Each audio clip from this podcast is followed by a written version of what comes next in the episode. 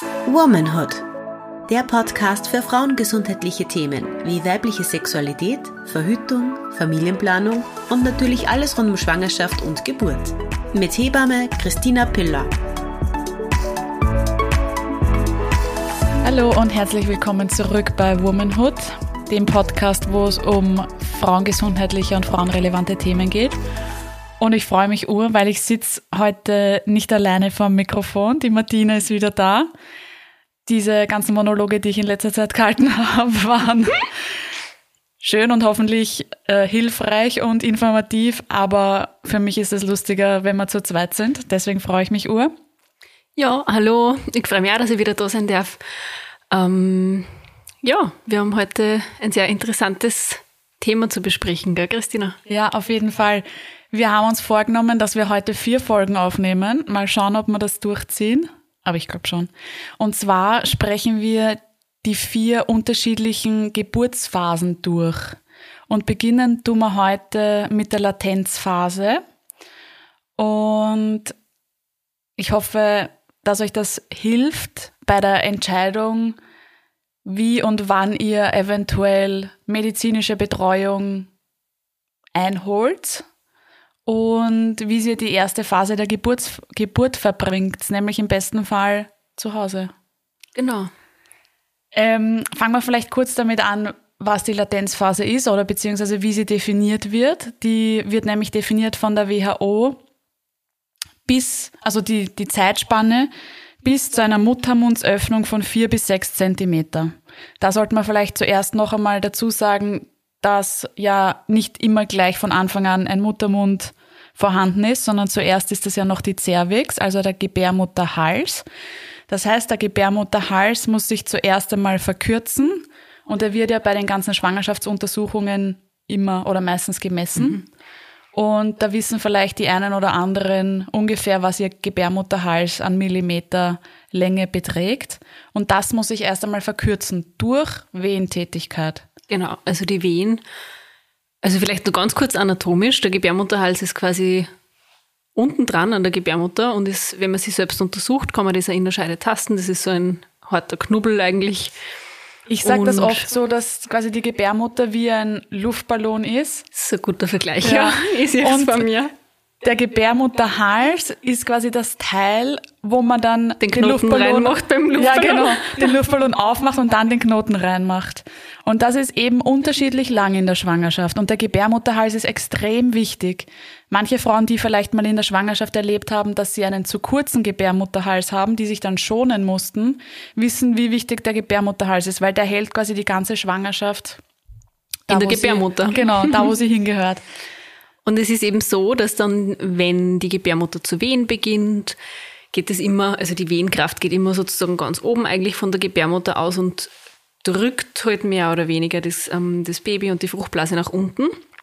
Und durch diesen Druck, der da entsteht, wird dieser Gebärmutterhals immer weicher und kürzer und ähm, wenn der sozusagen irgendwann dann einmal ganz aufgebraucht ist, wenn da nur noch so ein Ringerl ist, wo man reintasten kann, also das ist ungefähr so fühlt sich dann für uns beim Untersuchen so ein bisschen so an, wie wenn man zwischen Daumen und Zeigefinger dieses, diese Schwimmhaut da angreift. genau, das sage ich auch immer.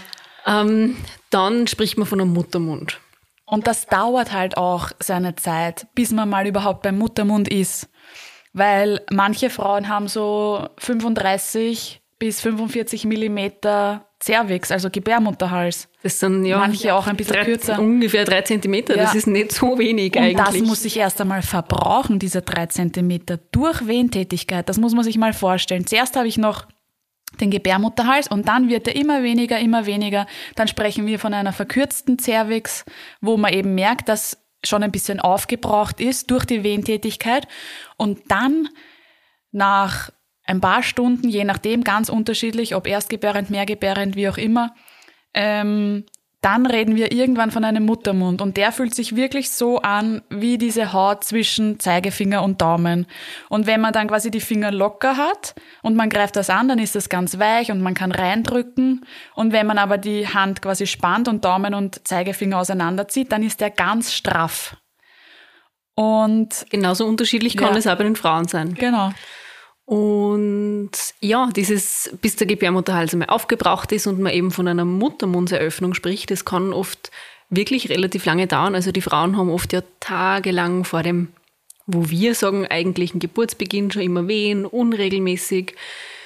Das hört dann vielleicht auch wieder mal ein paar Stunden auf.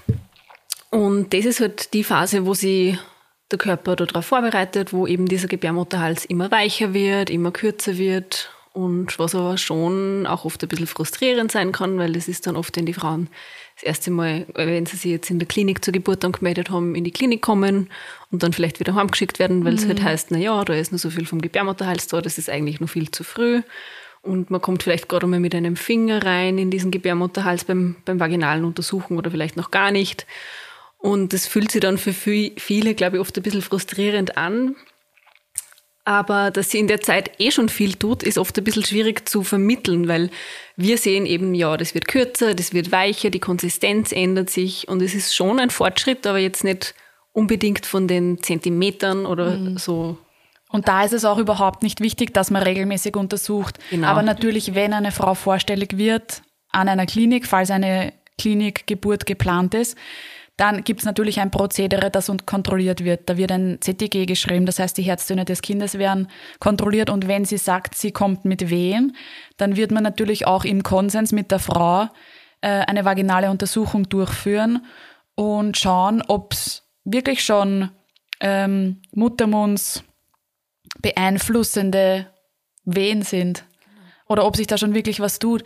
Und im, für uns quasi oder ja, ich weiß gar nicht, im besten Fall für die Frau kann sie nochmal nach Hause gehen und diese Latenzphase eben zu Hause verbringen, weil in der Latenzphase ist es bei einer gesunden Frau, mit einer gesunden Schwangerschaft und mit einem Kind, wo keine Diagnosen oder Prognosen gestellt worden sind in der Schwangerschaft, nicht notwendig, medizinische Betreuung während dieser Phase zu haben. Es ist auf jeden Fall zart und unangenehm, aber es kann auch sein, dass das dann wieder aufhört, dass man dann vielleicht ein paar Stunden schlafen kann, dass man dann spazieren gehen kann. Und das ist eigentlich das Wichtige, dass diese Latenzphase definiert ist bis eben Muttermundseröffnung vier bis sechs Zentimeter. Was relativ viel ist eigentlich. Ja, das heißt, im besten Fall kommt eine Frau mit fünf Zentimeter an die Klinik und hat sehr viel Geburtsarbeit zu Hause schon geleistet. Das Ding ist halt auch, wir können natürlich nicht alle Frauen mit einem Zentimeter in den Kreissaal legen, weil wir haben eben eine beschränkte Zahl an Kreissälen, wo dann die Frauen hinkommen zur Geburt. Und dann natürlich, wenn eine Frau mit ein Zentimeter schon im Kreissaal aufgenommen wird, haben wir dann vielleicht keine, keinen Kreissaal mehr für eine Frau, die mit sieben Zentimeter kommt und eigentlich viel weiter unter der Geburt schon genau. ist. Und das soll jetzt auch gar nicht wertend klingen, aber natürlich muss ich die mit sieben Zentimeter in den Kreissaal legen, weil die braucht halt wirklich schon wahrscheinlich sehr viel intensivere Betreuung. Und im besten Fall schaffen es die Frauen dann auch daheim, sich abzulenken. Vielleicht mit einem Kirschkernkissen im Rücken oder auch vorne beim Schambein, die, die Wehen zu lindern. Am besten ist es wirklich, sich abzulenken, eh wie die Christina gerade gesagt hat. Wenn man es noch schafft zu Hause, dass man vielleicht nur irgendwas, weiß ich nicht, vorbereitet für die Zeit, wenn man dann mit dem Baby wieder nach Hause kommt, dass man vielleicht nur die Wäsche einschaltet und nur mehr aufhängt oder dass man nur irgendwas vorkocht, wenn man sich einfach jetzt nicht, weil man es machen muss, sondern einfach um sich abzulenken und damit die Zeit vergeht und weil man es einfach während einer Tätigkeit oder während einer Bewegung vielleicht die Wehen gar nicht so wahrnimmt, weil ja oft Bewegung auch sehr gut schmerzlindernd ist. Genau. Und Bewegung sowieso unter der Geburt optimal ist. Deswegen wird vielen auch geraten, dass sie vielleicht nur mal Staubsaugen sollen oder nur spazieren mal gehen. spazieren gehen sollen. Da kommt es halt auch natürlich drauf an, um welche Uhrzeit das, das ist. Natürlich. Ja.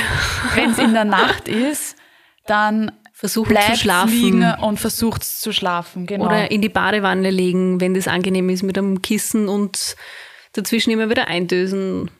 Und das Ding ist halt auch in der Latenzphase können die Wehen schon sehr regelmäßig werden und dann auf einmal wieder aufhören. Zum Beispiel, wenn die Wehen beginnen alle 15 Minuten, dann reden wir von vier Wehen in der Stunde. Das ist eigentlich nicht so viel. Das sind vier Minuten von 60 Minuten. Außer die Geburt beginnt vielleicht mit einem Blasensprung Genau. und es ist Fruchtwasserabgang. Dann ist es natürlich schon wichtig, dass man entweder die betreuende Hebamme anruft oder sie in der Klinik vorstellt, wo man zur Geburt angemeldet ist. Da wird dann kontrolliert, ob es ein Blasensprung war. Genau, weil natürlich, wenn, wenn die Fruchtblase offen ist, ist schon auch gewisse, ähm, wie soll ich sagen, gewisse Konsequenzen mehr oder weniger nach sich zieht. Genau, bei Blasensprung wird man eben auch aufgenommen an der Klinik. Da ist es dann so, dass wenn man an die Klinik kommt und sagt, ja, man hat einen verstärkten Ausfluss oder einen Flüssigkeitsabgang, heißt es ja noch nicht unbedingt, dass es ein Blasensprung sein muss. Aber Genau. natürlich sollte man das kontrollieren. Auf jeden Fall. Es kann natürlich auch Harnabgang sein, weil der Beckenboden schon ein bisschen überlastet ist zum Ende hin. Und das ist ganz normal. Das Ja. muss man auch unbedingt sagen, weil viele Frauen glauben das oft nicht. Wenn man sagt, naja, also wenn sie dann eben herausstellt, das war kein Blasensprung und die sagen dann, naja, aber es war ganz nass und was war das? Und wenn man dann sagt, dass das wahrscheinlich Hahn war, dann ist das oft vielleicht auch unangenehm für sie, aber das ist wirklich, wirklich ganz normal am Ende der Schwangerschaft, weil natürlich der Beckenboden eine extreme Last trägt. Das muss man sich einmal vorstellen, wie viel Kilo da zusätzlich draufdrücken. Und dann kann es schon einmal passieren, wenn die Blase voll ist oder wenn man hustet oder niest oder aufsteht oder oder lacht, sich dass das du Kind ein paar- stark bewegt genau, und genau da drauf drückt. dass du einfach eine nicht unwesentliche Menge kommt. Da spricht man nicht unbedingt von ein paar Tropfen. Das kann schon einiges sein. Und das ist leider so, dass man das nicht mehr unbedingt so gut kontrollieren kann. Und da ist auch überhaupt nichts dabei. Also wie oft wir eine Kontrolle machen wegen So einem Blasensprung und es ist kein, kein Fruchtwasser, weil da gibt's dann eben auch so Tests und Abstriche, die man machen kann, die feststellen, ob das Fruchtwasser ist oder nicht, ist schon sehr regelmäßig und da muss man sich wirklich gar nichts dabei denken. Und deswegen, es ist ja auch in einer Klinik immer wer im Dienst. Es ist ja immer ein komplettes Team da. Das heißt, man kann ja auch immer dorthin gehen und man soll natürlich auch immer dorthin gehen, wenn man sich unsicher ist. Und bei Blasensprung wird man dann eben aufgenommen. Und in Österreich ist, glaube ich, eines der letzten Länder, wo Liegendtransport In Europa, empfohlen ich wird. weiß nicht, wie es in, in, auf anderen Kontinenten ist, aber in Europa ist, glaube ich, Österreich Ja. eins von die, entweder das letzte oder eins von den letzten zwei Ländern, wo das so empfohlen wird. Und wir Deswegen sagen, empfehlen wir das natürlich auch den Frauen. genau, da kann man dann, muss man nicht unbedingt mit einer Rettung kommen, reicht, wenn man mit einem Krankentransport an die Klinik Genau. fährt. Also im ländlichen Bereich ist es das Gleiche. Also In okay. der Stadt, ja. Christina? Entschuldigung. 12, 20. Ähm, in Wien gibt es eben die Wiener Rettung, die halt wirklich für Notfälle eigentlich, ich sage jetzt mal, reserviert ist.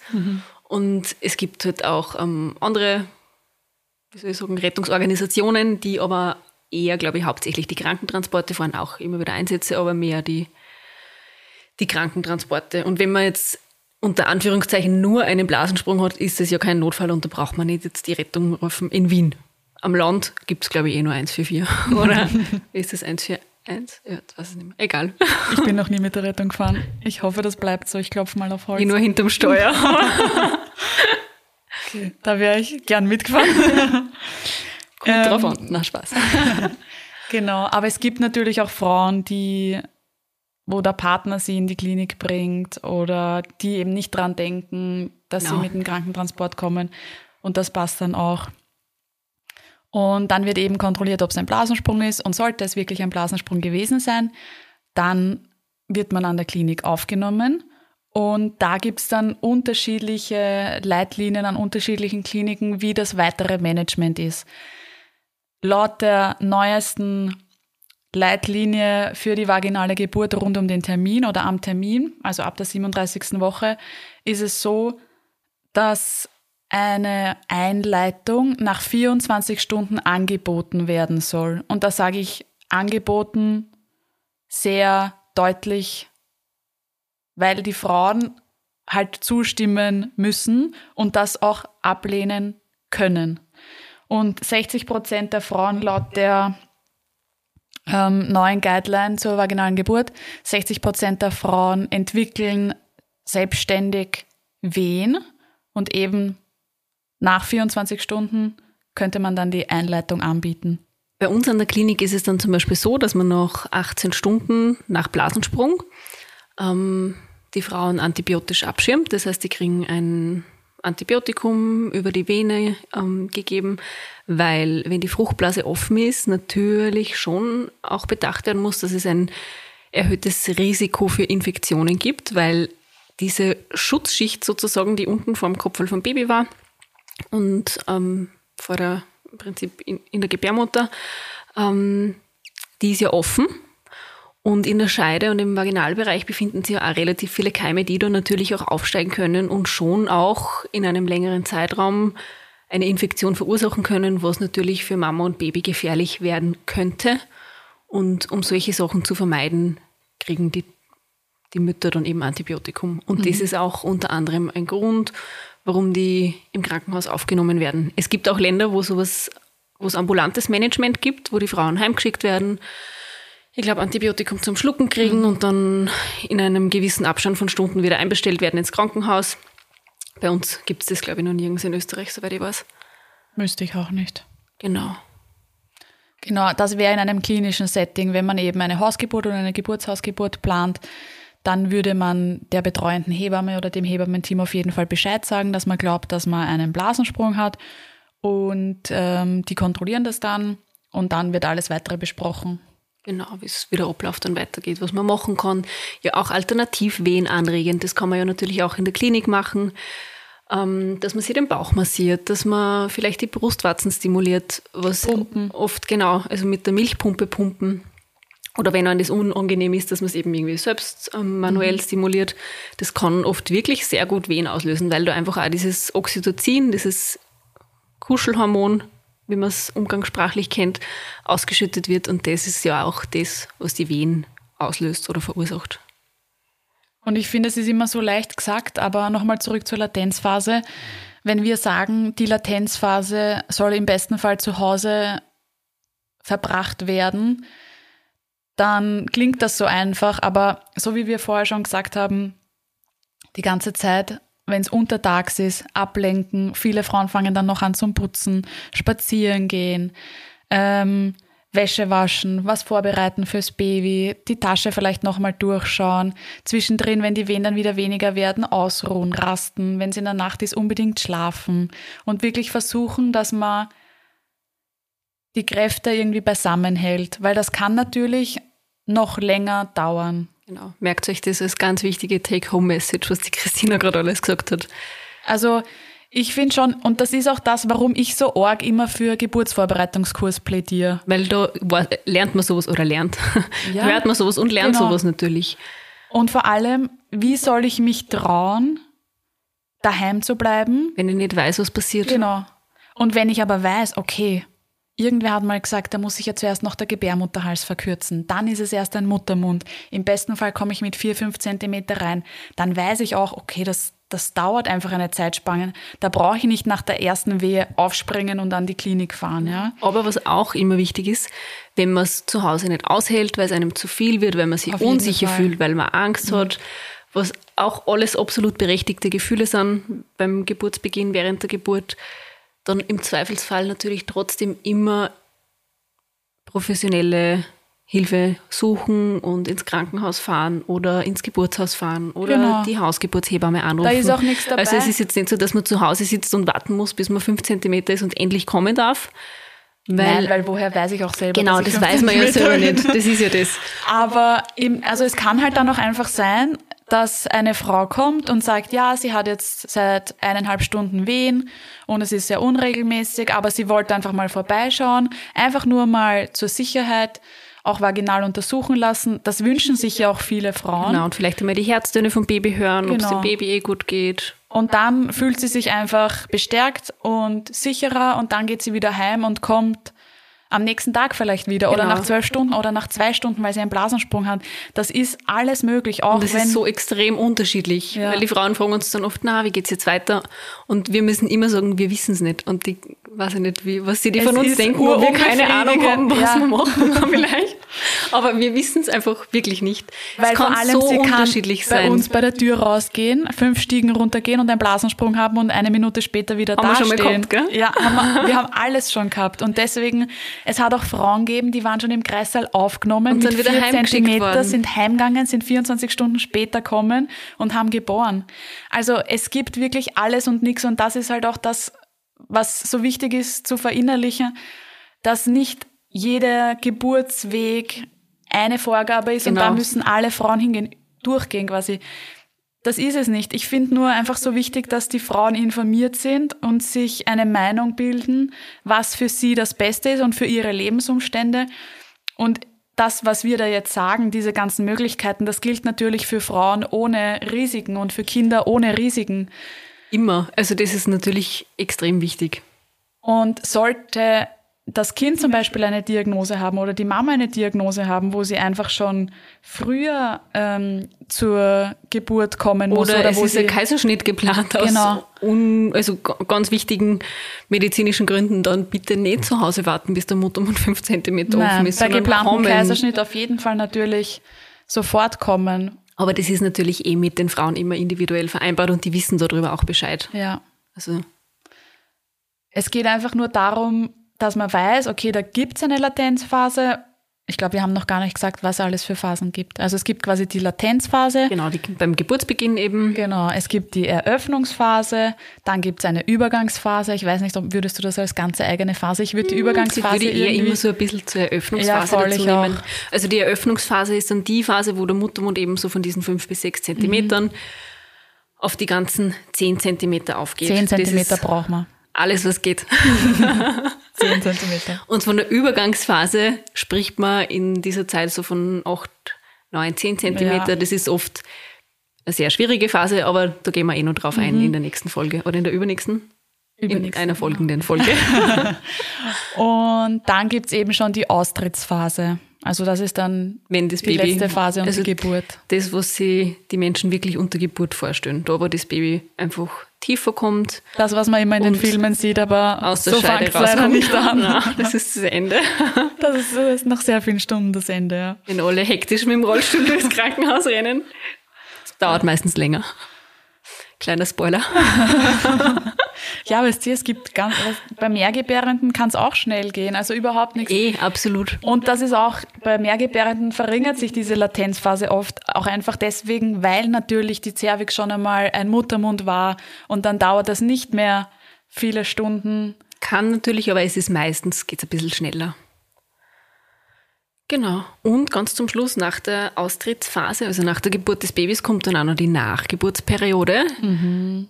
Da denkt man dann, bis dahin denkt man meistens gar nicht, glaube ich, es, oder oft nicht als Schwangere, die Ist warten, bis das Baby wichtig, drauf ja, ist und dann sind, manche sind dann oft verwundert, dass da jetzt nur was kommt. Das ist dann die Plazenta, die noch kommt, aber da gehen wir auch noch drauf ein. Genau. Und dann ist alles draußen.